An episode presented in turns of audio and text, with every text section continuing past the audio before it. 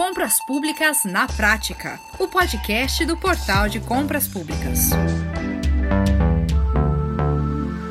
Opa, aqui estamos. Eu sou Max Gonçalves e hoje eu quero conversar com você sobre o que torna a pesquisa de preços nas licitações e contratações públicas uma das principais peças do processo licitatório. Pois é, o nosso convidado é o advogado da União, especialista em licitações e contratos públicos, membro da Câmara Nacional de Licitações e Contratos da Consultoria Geral da União, Dr. Rony Charles. Vamos conversar sobre diversos aspectos da pesquisa de preços, vamos falar de orçamento sigiloso e comentar sobre resolução do Tribunal de Justiça de Santa Catarina que acaba de regulamentar o enquadramento de bens nas categorias comum e de luxo para as licitações. É, tudo isso e muito mais. Vamos ter também a participação do CEO do Portal de Compras Públicas, Leonardo Ladeira, comentando sobre a pesquisa de preços e sobre a posição do portal em, rela em relação a todos esses temas. Bom, sem perder tempo, vamos logo para o papo com eles, porque eles já estão com a gente.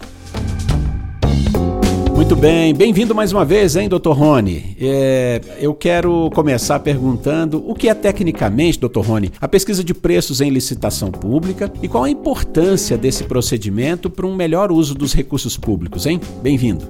Max, primeiramente eu é que agradeço né? Agradeço o convite do portal, é uma grande honra participar de todos os, os eventos do portal, todas as iniciativas do portal para a transmissão de conteúdo. É uma empresa muito séria, tenho orgulho, orgulho de participar desses eventos, de, de ter parceria com o portal. Quero mandar um grande abraço para o Léo, que é o CEO do, do, do, portal, e sei que é muito uh, cioso né, nesse comprometimento que ele tem com transmissão de conteúdo, realizar a, a, a sua atividade da maneira mais séria né, e mais, uh, digamos, mais relevante para a sociedade possível.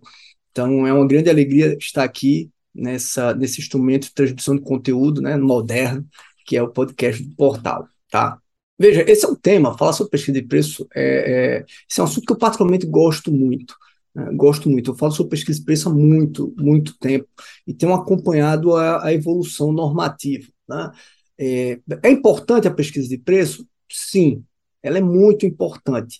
Né? Mas é, talvez nós tenhamos, e eu vou falar um pouco sobre isso depois, é, nós tenhamos talvez errado um pouco a forma de compreender este rito, este procedimento.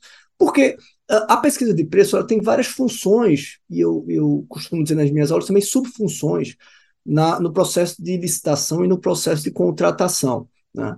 É, por exemplo, ela é utilizada para estimar custos antes de realizar a licitação, ela é, ela é utilizada para analisar a vantajosidade, por exemplo, de uma adesão, né? às vezes de um aditivo contratual ou de uma prorrogação contratual. Né? Uh, ela, ela é utilizada em diversos momentos, em diversos, na, numa análise de reequilíbrio econômico, de um pedido de repactuação, ela é utilizada em diversos momentos, na negociação, em diversos momentos, seja da licitação, seja da gestão contratual. Né? Mas muitas vezes tem se perdido o, o, porquê da realização da pesquisa de preço. Né? Tem se preocupado muito com o rito formal de pesquisa de preço e tem se esquecido um pouquinho o porquê, qual é a função deste procedimento. Né? A, a, grande função da pesquisa de preço, eu diria que envolve, na verdade, a, a, busca de uma referência fidedigna do preço praticado no mercado para aquilo que a administração pública pretende contratar. Né? Então, o objetivo, na verdade, é reduzir a simetria de informação e reduzir também o risco do problema de agência. O que você quer dizer com isso? A simetria de informação é justamente a, a, ausência de informação sobre quanto custa aquilo que eu quero contratar. Veja que é algo que intuitivamente todos nós fazemos quando vamos fazer uma, uma contratação relevante. Então, se você vai, por exemplo, uh, firmar, comprar um carro, né? Antes de tentar fazer uma proposta ou tentar comprar esse carro na concessionária ou o carro do seu vizinho, você vai fazer uma pesquisa para ter uma ideia de quanto esse carro custa. Então você busca uma referência fidedigna do preço daquele objeto antes de partir para uma negociação. Então, na licitação, por exemplo, é fundamental que a administração pública, antes de realizar o certame, ela tenha uma boa referência, uma referência fidedigna de quanto custa aquilo que ela quer buscar no mercado. Então, é uma referência do preço de mercado para a administração. Então, infelizmente, nós temos uh, uh, uh, cometido alguns erros na prática da administração pública no uso desse procedimento, que, repito, tem como grande função buscar uma referência fidedigna do preço de mercado para a contratação da administração. Essa referência vai servir para reduzir a assimetria de informação, então vai dar informação sobre quanto mais ou menos custa aquele preço. Nunca será o preço transacional. Tá? Quem vai dar o preço transacional será a licitação, será a negociação. Será uma referência de um preço de mercado. É um preço de referência. E a segunda, digamos, função dentro desta, né, de, de, buscar uma referência fidedigna, é justamente com essa boa referência fidedigna é, reduzir o risco de problema de agência, que é justamente aquele responsável pela contratação contratar praticar corrupção, né, a grosso modo falando, praticar corrupção, contratar a um preço mais alto, para com esse valor mais alto do que o valor do mercado, conseguir a diferença necessária para acordos escusos de corrupção. E a, e a pesquisa de preço se tornou uma coisa muito burocrática, né? Qual é a sua avaliação? Qual é o grande problema, na minha opinião? É que essa, essa boa função da pesquisa de preço acabou sendo colocada um pouco de lado para uma, uma busca ansiosa pela formalização da pesquisa de preço, né? pela formalização da pesquisa de preço, sobre talvez uma, uma utópica intenção de, através da pesquisa de preço, achar o preço de transação, achar o preço transacional, quanto é que vai custar efetivamente aquilo do mercado. E isso é uma ilusão burocrática, né? um devaneio burocrático imaginar que com a pesquisa de preço você vai efetivamente achar o preço transacional. Isso não vai ocorrer. E talvez essa, essa equivocada utopia tenha gerado grande parte dos problemas na pesquisa de preço, né, na, na minha opinião, uh, fazendo com que este procedimento né, muito importante, mas que poderia ser feito de maneira mais célere, mais simples, muitas vezes acabe ampliando muito o custo transacional da licitação, né? acabe se tornando um grande gargalo burocrático. Perfeito. Deixa eu trazer aqui o Leonardo para essa conversa nossa. Leonardo, pelo que nós estamos ouvindo aqui com o Dr. Rony, é, a pesquisa de preços em licitações é de fato fundamental, não é? Como que o portal de compras públicas enxerga essa questão, especialmente frente às novas exigências da Lei 14.133 de 2021, hein? Max, eu vejo, primeiro, com muita satisfação que alguém está racionalizando esse processo dentro do, serviço público. Por quê? A mecânica anterior, onde o, o, ente público tinha que buscar no mercado essas cotações de, de preço em diversos fornecedores, era extremamente complicada. Por quê? Porque, primeiro, dependia da boa vontade de um terceiro. Segundo, é, de um terceiro que não tinha nenhum tipo de benefício direto em fazer isso, porque você estava dando trabalho para a iniciativa privada né, formatar proposta, gerar documento, etc, etc, etc. E a iniciativa privada sabia que ali estava sendo só, só trabalho, porque ele não ia vender aquilo dali. Aquilo dali estava sendo usado para instrução de um processo e que ele ia ter, na melhor das hipóteses, chance de disputar essa venda em algum momento. Resultado, você tinha cenários que são muito complicados quanto à eficiência desse processo. É difícil convencer, demora, isso nem sempre era feito com a qualidade necessária. Quando a gente traz o banco de preço na questão, a gente está trazendo compras que já foram feitas por alguém dentro daquele tipo de, de produto ou serviço. E, evidentemente, levando em consideração a região que a pessoa está inserida, né, que é fundamental nessa questão, como eu tenho certeza que o professor Rony vai tratar com mais detalhe que eu.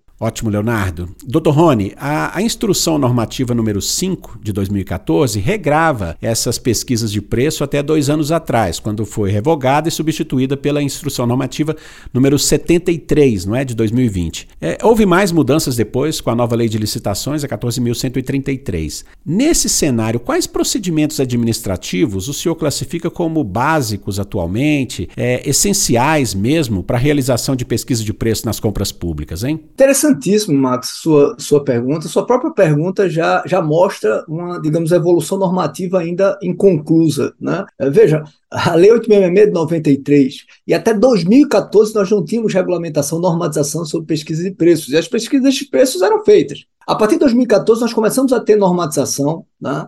é, ela é muito importante destacar aí o trabalho que foi feito no passado pela SLTI, do Ministério do Planejamento, e hoje pela Secretaria de Gestão, de normatização. Porque a IN 05 2014 ela representa talvez a grande função da normalização, que é trazer segurança. Naquele momento onde uh, os órgãos tinham dúvidas sobre como fazer a pesquisa de preço, havia muitas críticas à cotação com fornecedores, veio a IN 05 2014 apresentando novas propostas, novos uh, modelos para essa pesquisa de preço, para a busca desse preço de referência. Né? E, e tua pergunta foi excelente. Veja que a, a sua normativa é de 2014 a 05 2014. Ainda em 2014 ela foi alterada. Em 2017 ela foi novamente alterada. Em 2020 ela foi novamente alterada com a IN 73 2020. E uh, com a nova lei de licitações também nós tivemos a outra edição normativa a IN 65. Veja que o, o tema pesquisa de preços, na minha opinião, ele está em evolução ainda. Uh, há muito ainda que evoluir. Né? Devemos ver muitos méritos nas instituições normativas 05 2014, a 73 e mesmo a 65. Mas eu acho que o tema ainda há, está inconcluso uh, sobre essa busca do preço de referência. Por isso, para mim, foi um grande erro do legislador, na Lei 14.133, tentar uh, regrar de maneira esmiuçada esse procedimento de pesquisa de preço. Acho que há muito ainda a melhorar há uma, uma, evolução normativa inconclusa, tá? e é possível sim que as regulamentações, uh, como a IN 65 ou outras instituições normativas uh, que seguirão, ou normatizações de estados, de municípios, possam ainda trazer alguma evolução normativa sobre o tema. Embora, infelizmente, a Lei 14.133 uh, eh, reduziu um pouquinho o espaço de, eh, digamos, de evolução normativa, porque ela já esmiuçou, diferentemente da Lei 8.66, ela já trouxe certo esmiuçamento sobre a pesquisa de preços. Tá? E o que é mais importante, eu diria, nessa modelagem que nós atualmente identificamos na IN 73 de 2020 ou na IN 65 de 2021? É o uso dos parâmetros apontados pelas instituições normativas de maneira funcional, né, para buscar justamente um bom preço de referência, um preço de referência fidedigno. Não é cumprir todos os parâmetros ou cumprir apenas o inciso 1, porque ele é preferencial. É, é tentar utilizar todos os parâmetros de maneira a, a, a inteligentemente encontrar um bom preço de referência, uma referência fidedigna para o ato administrativo a ser praticado, seja uma licitação, seja uma negociação, seja uma renovação contratual, uma alteração uh, contratual, uh, em que eu preciso ter uma boa referência do preço de mercado antes de tomar a decisão. É essa a grande função da pesquisa de preços. Dar uma referência fidedigna para reduzir a simetria de informação e evitar desvios pela administração pública. Por isso, o mais importante embora a normatização tenha um grande valor, né, eu, eu enalteço muito as normatizações que surgiram a partir de 2014 nesse tema, uh, mas o mais importante é capacitar o profissional da área pública que vai fazer a pesquisa de preços. Porque é muito importante que ele tenha a sensibilidade, a inteligência de identificar quando, por exemplo, uma referência captada é fidedigna ou não é fidedigna. Isso é o mais importante. Né? Eu vejo nos processos centenas de, de, páginas, extratos impressos. Eu fico até com pena, sabe quantas árvores foram derrubadas por conta daquele papel, às vezes inútil ali. E o mais importante para mim é um relatório final do agente público responsável pela pesquisa de preços. E a nova normatização, as novas normatizações, de maneira muito correta, tem dado o poder a ele de, como a IN65, de, por exemplo, uh, uh, não, não utilizar determinados preços que ele entenda como uh, inadequados, né? inexequíveis ou muito acima do valor. Então, ele pode criar, sim, regras estatísticas né, para avaliar aqueles preços que não devem ser utilizados na sua amostragem. Por isso, o mais importante, na minha opinião, além de uma boa normatização que dê segurança para o agente público atuar, é justamente a capacitação desse agente público, para que ele tenha qualidade para usar a pesquisa de preços de maneira funcional e não meramente formal. Ótimo, doutor Rony. Agora, Leonardo, a plataforma do portal é, tem alguma funcionalidade específica que facilite a pesquisa de preço pelos entes compradores? É, de que forma o portal tem orientado ou, ou auxiliado seus clientes a elaborar essas pesquisas de mercado, hein? Tem, tem sim. Max, eu entendo que ela é limitada. Por quê? Porque ela busca tão somente os preços do portal de compras públicas e aquilo está sendo praticado na plataforma do governo federal. E a gente, a gente bem sabe que tem outros players no mercado a respeito disso, né? Então, eu entendo que a ferramenta precisa de uma atualização e de uma ampliação de escopo, e a gente está trabalhando nisso no momento. Tá? Pois é, e o, e o, portal sempre teve uma preocupação em orientar os clientes sobre questões como pesquisa de preço, né, Leonardo? Você não tenha dúvida, Max. É exatamente por isso que a gente sempre traz assuntos dessa, desse tipo de, de tema para live, para esse podcast que a gente está tratando aqui e para outros veículos de comunicação que estão inseridos é, dentro do, do, universo do portal de compras públicas. Evidentemente, aqui eu falo, faço uma autocrítica, é, eu entendo que a gente tem que ir além da informação para ferramenta para isso, e a gente, como eu falei, ainda não tem é, uma ferramenta que eu entenda que esteja super adequada para o que a 14133 fala. O que não impede da gente deixar claro que isso é importante e que isso está no nosso roadmap. Perfeito. É, Dr. Rony, o TCU já se manifestou em diversos acórdãos que apenas a cotação junto a fornecedores pode apresentar é, preços superesti superestimados, né? É, uma vez que as empresas não têm interesse em revelar nessa fase o, o real valor pelo qual estão dispostas a realizar o negócio. É, os fornecedores têm conhecimento de que o valor informado será usado para a definição do preço máximo que o órgão está disposto a pagar, não é? E os valores obtidos também nessa essas consultas tendem também a ser super, superestimados. É, o que fazer então para não cair nessa situação, hein? Mas sua pergunta é muito interessante. Veja, na verdade, é, qualquer dos parâmetros utilizados eles podem ser falhos como referência. Qualquer um deles, né? Não, não é não, não seria não é correto uh, dizer que apenas a cotação fornecedor ela pode ser infidedigna ou superestimada. Qualquer um deles. Eu diria que todos eles eles tendem a ser falhos. Todos eles tendem a ser infidedignos. Porque o preço de referência ele não é o preço transacional. Tá? Não é o preço transacional. Por exemplo, né, é, você é de um órgão federal, na capital, em São Paulo. E aí você vai fazer uma pesquisa de preços. Está lá no inciso 1, preços praticados por outros órgãos públicos. Aí você pega uh, o, o, preço de uma licitação, vou citar a minha querida Itapororoca, cidade onde minha mãe nasceu. O preço lá de uma licitação de Itapororoca, né, no interior da Paraíba. O custo o preço para um fornecedor entregar um bem uh, em Itapororoca é diferente do preço desse fornecedor para entregar em São Paulo. O preço é diferente. Então veja que foi o inciso 1 preferencial, preço de outro órgão público, mas esse preço não é uma boa referência, não é uma referência fidedigna. Da mesma forma, se Itapororoca na sua licitação usar de maneira cega uh, o preço praticado pela Prefeitura de São Paulo para o mesmo bem como referência. Porque o preço praticado pelo mercado para a Prefeitura de São Paulo, muito provavelmente é diferente do preço praticado para uh, uh, o município de Itapororoca, ou para o município uh, de Manaus, né, ou para o município de Porto Velho. Por quê? Porque o preço é um elemento extremamente dinâmico, que envolve fatores objetivos e subjetivos. Né? Veja, às vezes você pega um, um, resultado de uma ata, de uma licitação, de uma ata de registro de preços e usa como uma referência cega, né? Como, ah, isso aqui é uma ótima referência para minha licitação.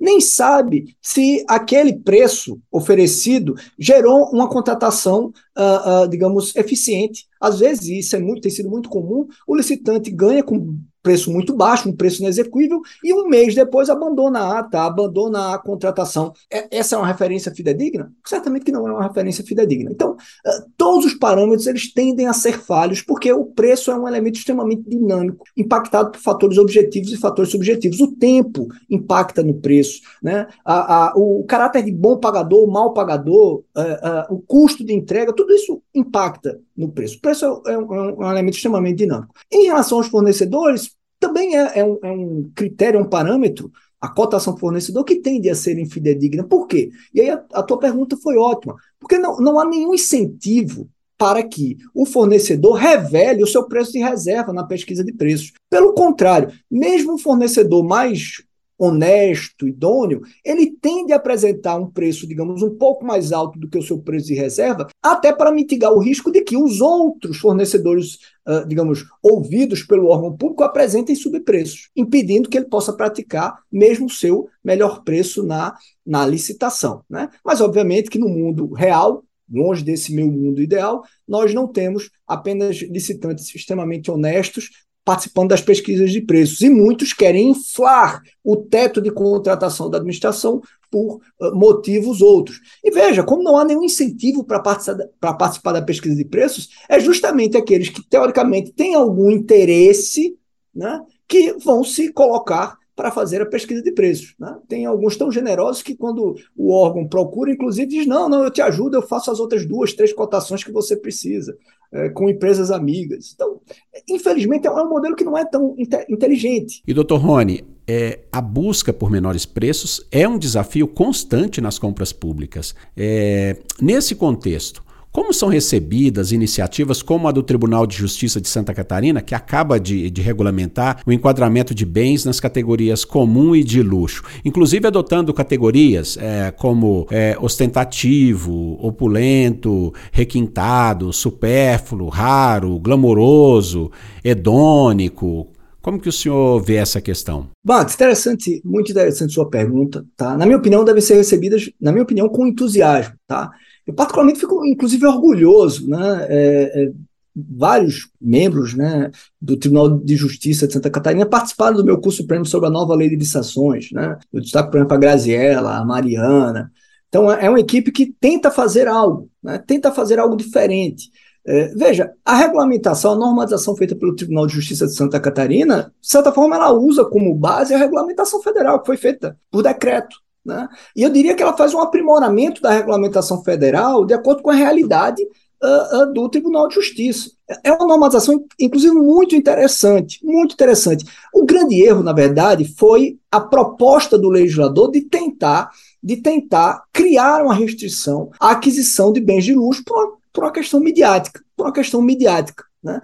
A regulamentação federal, por exemplo, tentou também resolver esse problema através de decreto federal né, e trouxe um conceito econômico correto, interessante, que é o conceito da, da elasticidade de renda da demanda, acho que, na minha opinião, não é bem aplicado quando a gente está falando em contratações públicas. Né? Em contratações públicas, eu tentando simplificar a questão, que seria essa elasticidade de renda da demanda? É a identificação daquilo que é de luxo através de uma compreensão do, da queda da, do consumo de um determinado bem quando há queda de renda. Então, ora, quando a renda fica mais apertada, o que é que as pessoas deixam de comprar? Então, isso que as pessoas deixam de comprar é um bem de luxo. Né? Quando cai a renda, isso que as pessoas deixam de comprar é um bem de luxo. Por exemplo, você deixa de jantar fora, isso é, é, é algo de luxo. Você deixa de uh, fazer viagens internacionais, você deixa de comprar um novo iPhone. Então, esse tipo de avaliação usada corretamente pela, pela economia, ela pode não ser uma, um, um, uma boa solução para a normalização das contratações públicas, porque muitas vezes, por uma questão de saúde pública, por exemplo, de necessidade pública, de interesse público, é necessário sim contratar alguns bens que, para essa análise econômica, ela, eles seriam sim de luxo. Então, de maneira correta, o Tribunal de Justiça de Santa Catarina, e eu re, re, repito, eu enalteço uh, esse, esse, os colegas que uh, tiveram essa atitude, eles aproveitaram coisas boas da, da regulamentação dada pelo Poder Público Federal, fazendo pequenas adaptações à realidade do Tribunal de Justiça, o que me pareceu muito adequado. Tem termos imprecisos? Tem, tem termos imprecisos, como tem também no, no decreto federal, e que vão ser solucionados muito provavelmente de maneira tópica, né, no análise tópica, o que parece talvez ser mais, é, é, digamos, eficiente para fins de normalização do tema. O grande erro foi a previsão, sinceramente, deste tipo de regra, uh, de maneira quase que demagógica, pelo legislador na Lei 14.133, ao vedar as contratações de bens de luxo. Né? E quando nós pensamos em compras de vinhos caros, né, comidas requintadas, tudo bem, isso parece sim plausível, mas há, há vários bens de luxo que são necessários sim para o atendimento do interesse público. Então, eu, eu particularmente gostei da regulamentação, da normatização uh, provocada pelo Tribunal de Justiça de Santa Catarina, né? não apenas pelo conteúdo, mas sobretudo pela coragem de agir, né? pela coragem de agir. Infelizmente, muitos órgãos municipais e estaduais estão simplesmente esperando que outros façam a regulamentação, né? e quando esses outros fazem, notadamente, por exemplo, hoje a Secretaria de Gestão, que tem capitaneado esforços para regulamentar a nova lei de licitações, ou normatizar a nova lei de licitações, quando essa normatização faz eh, de maneira crítica, vários órgãos estaduais e municipais simplesmente repetem né, essa normatização sem, como foi feito pelo Tribunal de Justiça de Santa Catarina, avaliar e realizar a devida adaptação à realidade do órgão. Perfeito. Eu gostaria de, de ouvir também o Leonardo sobre esse tema. Leonardo. É, Max, veja bem, eu acho importantíssima a iniciativa. Por quê? Quem não acompanha o, esse movimento de perto, né, a legislação e a prática de compras públicas de perto, vai imaginar que essa compra não existia antes. Isso não é verdade. E a limitação de valor daquilo que se entende com, por artigo de luxo ela está baixa o suficiente para fazer parte da realidade de diversas compras públicas, principalmente quando a gente está falando de artigos tecnológicos. Então, isso vai acontecer e é importante que isso esteja devidamente regulamentado, exatamente para tra traçar limite, alçada do que, que é razoável acontecer, daquilo que não é razoável acontecer. Então, é, a partir do momento que a gente deixa claro numa norma o que, que pode ser feito e como essa compra pode ser feita, a gente está acrescentando uma camada importantíssima de transparência para um processo que eu volto a dizer, de um jeito ou de outro, sempre aconteceu na administração pública. E, de novo, não quer dizer, por conta da definição artigo de luxo, que é uma compra abusiva. Muitas vezes são itens necessários, de valor elevado, e que precisam ser tratados dessa forma, com clareza. Muito bom. Agora, doutor Rony, o senhor acha que, embora sejam regras apenas para o âmbito do judiciário local, isso pode abrir precedentes pelo país? Quais seriam aí as consequências, né, pensando nos gastos públicos, hein? Veja, imprecisão na regulamentação iria gerar muitas incertezas para os agentes públicos em relação à compra de determinado bem, sob a dúvida em relação à sua classificação ou não como bens de luxo, que é vedada pela nova lei de licitações. Veio a equipe técnica muito qualificada do Tribunal de Justiça de Santa Catarina e normatizou né?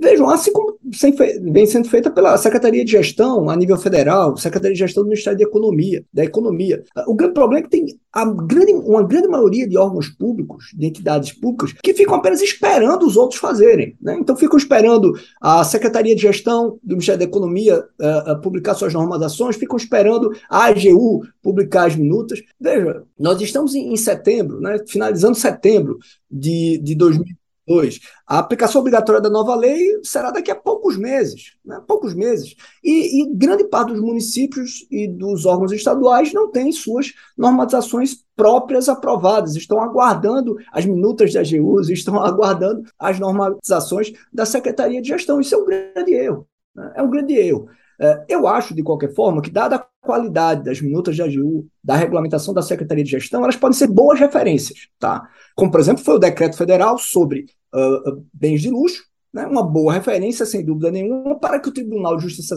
de Santa Catarina normatizasse internamente uh, o seu próprio regramento para esse tipo de contratação. O que, na minha opinião, é uma solução muito eficiente. Repito, por exemplo, quando ele afastou uh, o conceito de elasticidade da demanda que o decreto federal trouxe. Na minha opinião, embora um conceito interessante do ponto de vista econômico, inapropriado quando a gente está falando em relação às compras públicas, diante do texto da lei que veda a contratação de bens de luxo. Então, eles tornaram a normatização local do Tribunal de Justiça, na minha opinião, mais interessante para determinadas adaptações que são necessárias para o próprio atendimento ao interesse público. Então, eu espero que eles inspirem né, é, órgãos como o Tribunal de Justiça Tribunal de Justiça Santa Catarina, né, os, o Estado de Minas Gerais, eh, Pernambuco, alguns municípios baianos, Mato Grosso, que estão eh, avançando, buscando sua própria normatização, aproveitando boa experiência federal, mas adequando à realidade local, acho que eles devem se inspirar para que outros órgãos estaduais e municipais eh, cumpram também com essa sua competência, realizando a regulamentação local, realizando a normatização local, de acordo com as nuances da região e da localidade. Tá? Então temos aqui que parabenizar quem tem coragem de fazer, como eu digo aos meus alunos, quem tem coragem de soltar a poita, né? e não fica apenas esperando. Agora outra polêmica, doutor Rony. Como fica a pesquisa de preço é, nos casos de orçamento sigiloso previsto no artigo 24 da Lei 14.133 de 2021. Quais as vantagens e desvantagens e, e, os fundamentos econômicos dessa escolha, hein? Ótima, ótima questão também, Max. Veja, são duas coisas diferentes. Né? A pesquisa de preços, qual é a grande função dela? É, é buscar uma, uma referência fidedigna do preço de mercado para a administração. Quanto mais ou menos custa aquilo que a administração pública pretende contratar esse não será o preço de transação, não será o preço transacional, mas será uma referência fidedigna para que a administração pública possa ir, por exemplo, para a licitação. Algo que todos nós fazemos intuitivamente. Você vai comprar um carro, antes de ir na concessionária, você tenta saber mais ou menos quanto custa aquele carro, antes de efetivamente comprar o carro. Né? Quando você vai comprar um bem, um objeto, contratar um serviço, você tenta ter uma ideia de quanto ele custa, uma boa referência, antes de entrar, por exemplo, num processo de negociação. Você tenta, então, reduzir a simetria de informação, porque a outra parte sabe o preço dela. Você tem que ter uma boa referência né, para evitar contratar por um preço muito mais alto do que seria o preço de reserva dela. Tá? O orçamento sigiloso é outra coisa. O orçamento sigiloso, na verdade, é a possibilidade, é, algo também intuitivo, natural, que todos nós fazemos em nossas operações, a possibilidade de que a parte que quer contratar um bem e buscou já, já tem a sua referência fidedigna, sua referência de preço, não informe sua referência de preço para a parte que quer vender. Vai comprar pelo preço mais baixo que ele ofereceu. Então, o orçamento sigiloso ele tem basicamente essa função do ponto de vista econômico de equilibrar a simetria de informação, não informar o teu preço de reserva para que a parte vendedora não ancore as expectativas, o preço dela no seu preço de reserva, não dá essa informação eh, digamos, entre aspas, privilegiada ao licitante, que obviamente vai usar essa informação contra você. Né? Além disso, o orçamento sigiloso também é tido como um bom instrumento para evitar uh, cartelização. Por quê? Quando ele esconde essa referência de preço do mercado, muitas vezes ele dificulta que em mercados restritos nós tenhamos, cartelização, porque dificulta a negociação escusa entre esses players, entre essas empresas. Então, é, orçamento sigiloso, basicamente, eu diria que ele tem como função, uh, uh, digamos, equilibrar a simetria de informação eu que quero comprar não sei o preço de quem quer vender, mas também não vou informar o preço, meu preço de reserva, o preço máximo que eu quero contratar. E vamos na negociação ter trocas de informações para que eu busque a proposta mais eficiente possível. E a outra é tentar evitar a cartelização. Há uma outra terceira, ah, digamos, função, e é pouco tratado na, na literatura, mas que eu particularmente falo no meu livro sobre a nova lei de licitações públicas, e no livro que eu escrevi com os amigos Bratson Camelo e Marcos Nóbrega, sobre análise econômica das licitações e contratos, há uma outra função uh, uh, interessante, é que você dificulta a participação dos licitantes que não fazem sua uh, busca, sua identificação de preço de referência, que não tem preço de reserva. Então, é uma outra, digamos, função que nós possa, podemos identificar na, na, no uso do orçamento sigiloso. Eu, particularmente, acho que é uma interessante ferramenta. Nem sempre esse orçamento sigiloso vai ser interessante na licitação, mas em várias oportunidades, notadamente quando eu tenho é, apenas uma relativa incerteza da, do meu preço de referência, ele pode ser, sim, um, um instrumento muito interessante para que a gente possa buscar contratações mais eficientes. Uhum. É, é, e o portal, Leonardo? Como que o portal enxerga isso, hein? Max, eu entendo que é uma questão delicada mesmo. Porque do mesmo jeito que vai ter quem argumente que ao, ao não deixar público o orçamento, a administração pública não baliza qual é a expectativa da administração pública para aquela despesa, e muitas vezes isso é um norteador de preço, isso também e a gente tem visto isso é, em quem já pratica o orçamento sigiloso dentro do portal, isso força com que o fornecedor trabalhe com o preço que ele entende que é o, o, o preço, abre aspas, de mercado daquela, uh, daquela mercadoria, né, daquele produto. Veja bem, por que entre aspas? Porque a gente sabe que fornecer para iniciativa privada é diferente de fornecer é, para o governo.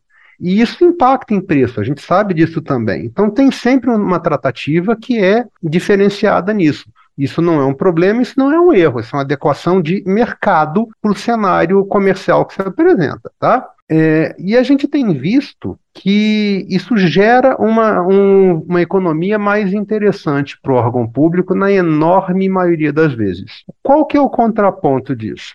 Também pode acontecer do, do órgão público ter um trabalho excessivo, frustrado, em função de preços que seriam fora da realidade do mercado. E acabar que, que e acabar encontrando um cenário onde todas as propostas recebidas estão acima do valor é, estimado para aquela despesa, o que torna impossível a contratação é, forçando provavelmente uma republicação desse edital, uma revisão dessa pesquisa de preço, etc., com atrasos e desperdício de dinheiro público em, última instância, né? Porque um, um, processo que termina deserto é alguém que trabalhou e não conseguiu é, entregar para a população aquilo que ele precisava entregar. Então tem esses dois lados. Eu, particularmente, quando eu olho na ótica da, do, do dispêndio financeiro, eu ainda acho que é uma posição favorável para a administração pública o orçamento sigiloso, que o que se perde de processo ainda está no momento de ser menor do que aquilo que se economiza ao, ao utilizar a ferramenta, esse tipo de ferramenta. É, por fim, doutor Rony, qual que seria, vamos dizer assim, uma dica de ouro né, do senhor para os entes públicos que priorizam fazer uma boa pesquisa de preço antes de comprar ou contratar, hein? A dica de ouro eu vou dividir em, digamos, três. Primeiro, uh, os órgãos públicos, as instituições, instituições públicas uh, têm que se qualificar, têm que se capacitar para entender qual é a função da pesquisa de preços. Elas têm que superar uma velha poita, que é uma realização da pesquisa de preços de maneira meramente informal, para cumprir determinadas regras, para realizarem pesquisas de preços funcionais, que busquem a identificação de um preço de referência fidedigno para a administração. Segundo, essas organizações devem regulamentar, devem normatizar o procedimento para dar mais segurança para os agentes públicos responsáveis, para que eles possam executar esse importante procedimento da maneira mais segura possível. E terceiro, ah, essas organizações devem capacitar os agentes públicos responsáveis pela pesquisa de preços. Porque mais importante, muitas vezes, do que a própria normatização, é um agente público capacitado,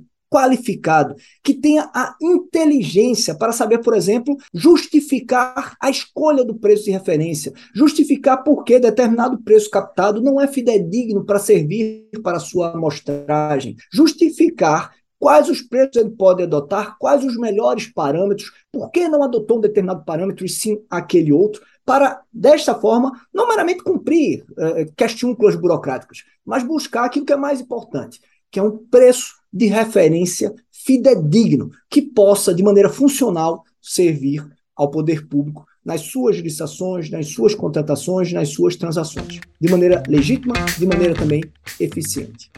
Muito bem, muito bem, excelente, senhores. Olha, é, eu gostaria muito de continuar né, essa conversa abordando outros aspectos aqui, óbvio, é, aspectos importantes né, sobre essa questão, mas infelizmente nós não temos mais tempo. Eu quero então aqui é, agradecer muito as participações do advogado da União, especialista em licitações e contratos públicos, Dr. Rony Charles. É, muito obrigado. E também o CEO do Portal de Compras Públicas, Leonardo Ladeira. Muito obrigado. E agradeço ainda também a você, né, que nos acompanhou até aqui aqui mais esse Compras Públicas na Prática. A gente se vê então no próximo. Um grande abraço para você e até lá. Você ouviu Compras Públicas na Prática, o podcast do Portal de Compras Públicas.